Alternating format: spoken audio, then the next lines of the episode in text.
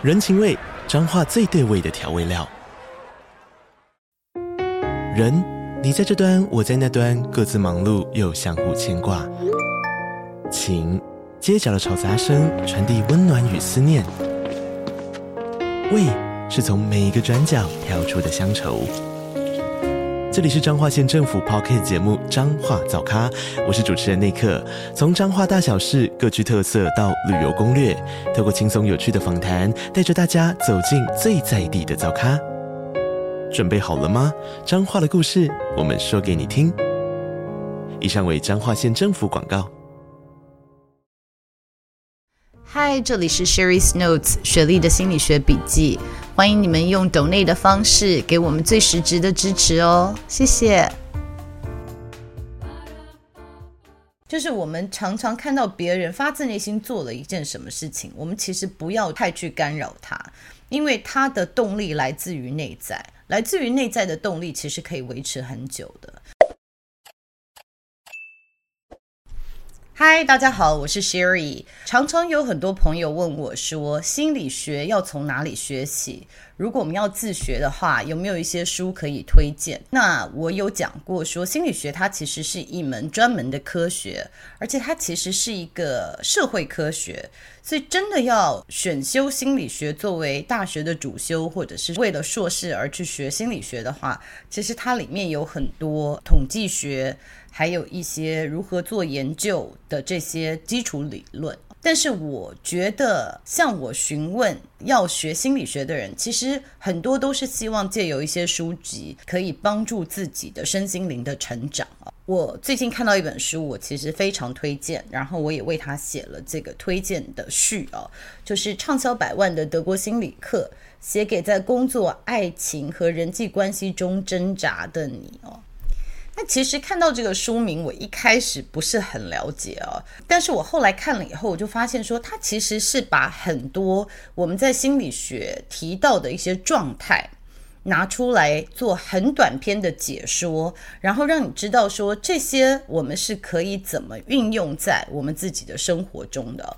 所以对我来说，它是一本可以就是骇客我们自己心理学，就是我们有一些自然的反应啊，就是我们没有觉察到的时候，我们有一些心理状况或者心理现象啊，在这本书有做一些解说。那所以你看，我在这边呢，我就写了很多，那说这些有的是关于社会问题啊，有的我觉得是特别适合给家长看，或者是特别适合帮助青少年的啊。那因为这里面有非常多不同的题材，我选一些我觉得对大家很实用的心理学的知识，或者是可以骇客自己的这个心理状态的一些小 paper，，然后在这里跟大家分享。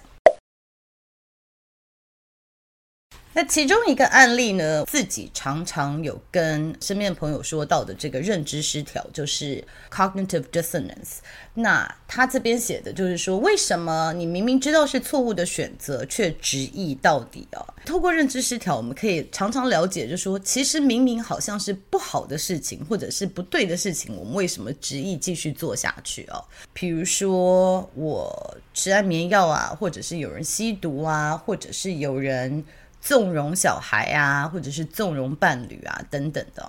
那在这里呢，他就是一个美国心理学家 Leon Festinger。那他在这里的论述就是说，当我们的思想跟我们的行为不协调的时候，其实我们人是非常不舒服的。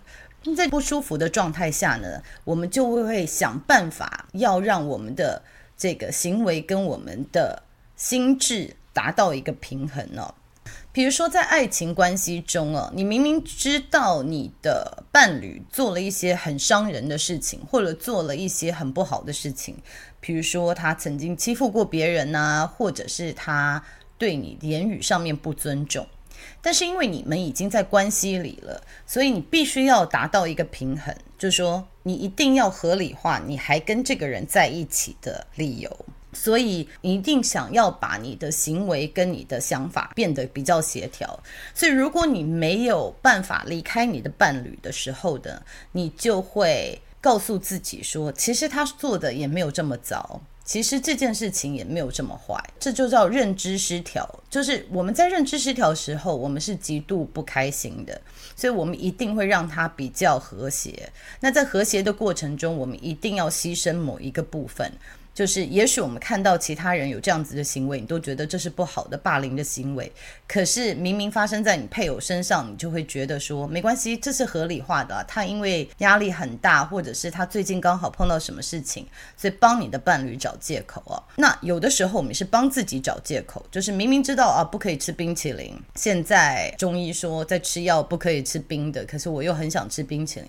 吃了冰淇淋以后，我又可能可以告诉自己说，啊这个中医也不是很准。啊，偶尔吃一次也没有关系啊，人生嘛，反正就是何必过得这么辛苦？所以这就是认知失调。所以当我们知道认知失调的时候，我们就比较能够理解说，为什么别人会做出他们明明觉得不正确的行为啊。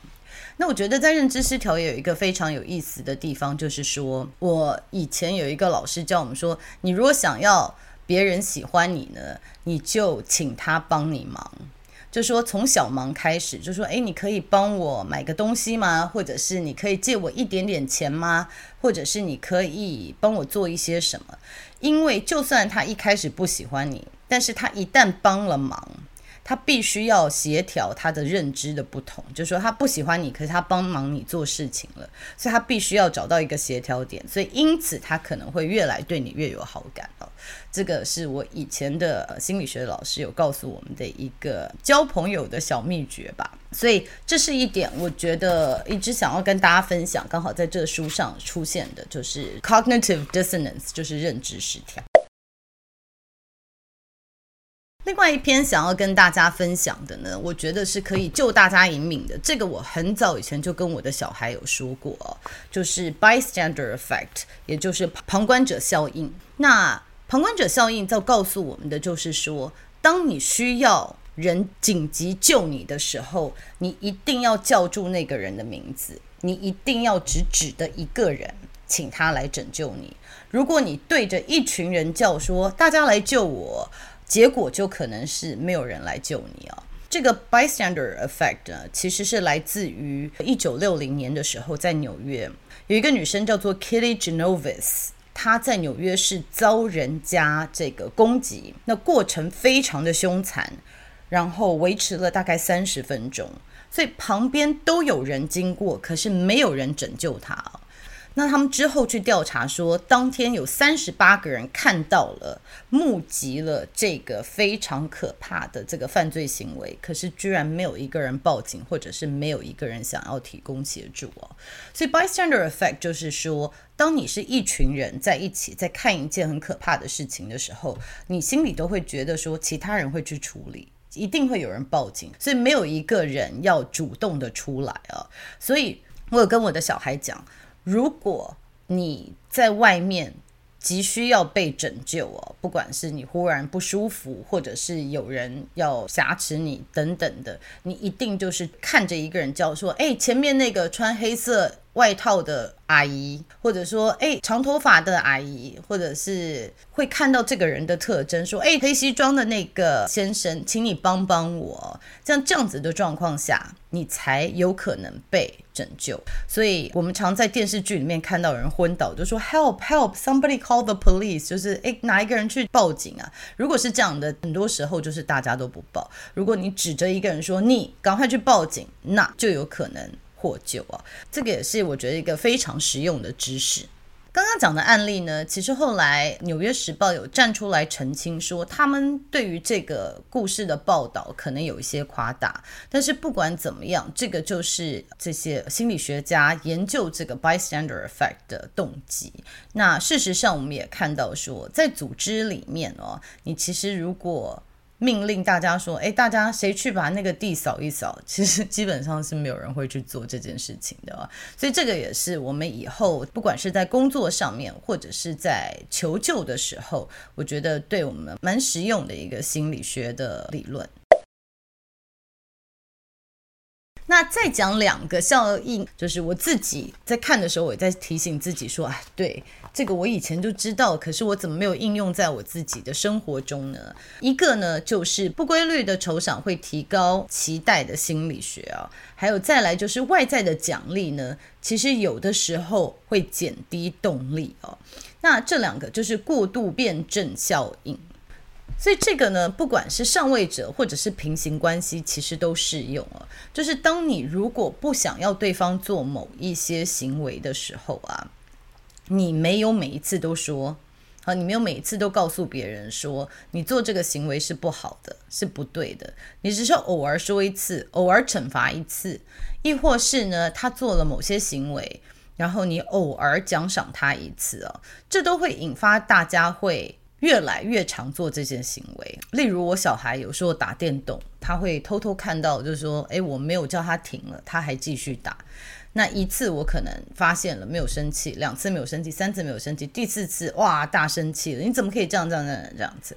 那在我心里觉得哦，我狠狠的骂过一次了，那他下次应该不会再犯。但是殊不知，以心理学的角度来说，这个其实加深了他下次还会偷偷做这些行为的动机，因为对他来说。其实这有点像我俄罗斯轮盘，就是他其实赢的几率还是很大。所以既然如此呢，那为什么不赌一赌？因为这不是每一次都会发现，所以他。做了一个平衡以后，就觉得说，哎，反正玩四次只会被骂一次，那我是不是就继续做？反而加深了他会有这样子的坏习惯。所以刚刚讲的是一种制约的方式哦，就是说，如果你的制约并不是非常有纪律，不是很稳定，一直在发生的时候，它反而是鼓励你想要制约的行为。那再来一个就是过度辩证效应。过度辩证效应是这样子：如果一个人他一开始自己想要学一个东西，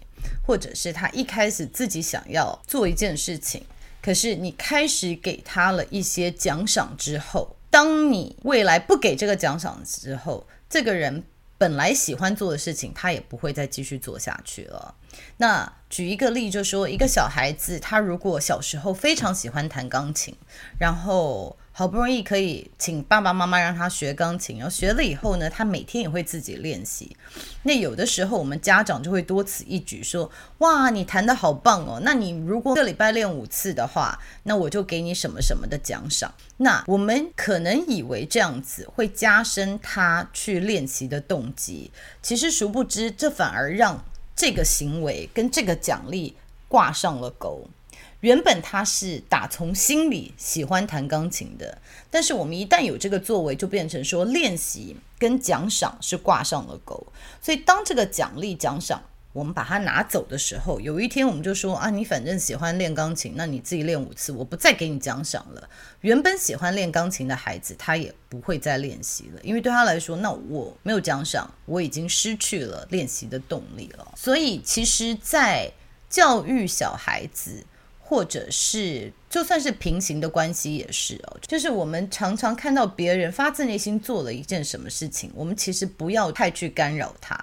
因为他的动力来自于内在，来自于内在的动力其实可以维持很久的。但是当我们不小心把他这个的行为跟外在的一个奖励挂上了钩以后，其实当这个外在的动力我们把它拿走的时候，这个行为也不会再持续下去了。所以对我来说，这个特别要跟家长讲，因为这就是多此一举的奖赏动作。那有的时候我也会跟小孩子的长辈哦，爷爷奶奶啊、外公外婆讲说，其实有些事情真的不要奖励，因为一旦奖励，其实反而会造成小孩子未来没有学习的动力，或者是没有去做这件事情的动力。其实这本书里面还有好多例子，我想要跟大家分享，我都有一点想要做一个这本书的导读。但我觉得这本书其实看起来很快，而且很多东西都是可以你马上应用在自己的生活中的，而且它只是一个开头。所以你对哪一个实验或者是哪一个效应特别有兴趣的话，你还可以去多做更深入的研究。所以呢，对于心理学有兴趣的朋友，想要就是初步接触心理学，然后看看怎么样可以。应用在自己的生活中的话，非常推荐这本书。那今天就讲到这里了。未来如果有更多好书，我也会分享给大家。那也许未来我们开会员制的时候呢，在会员制里面，我会有一些比较深入的心理学的教科书，或者是心理学的知识书的一些导读。那请大家期待喽。OK，那今天就讲到这里喽，我们下次见，拜拜。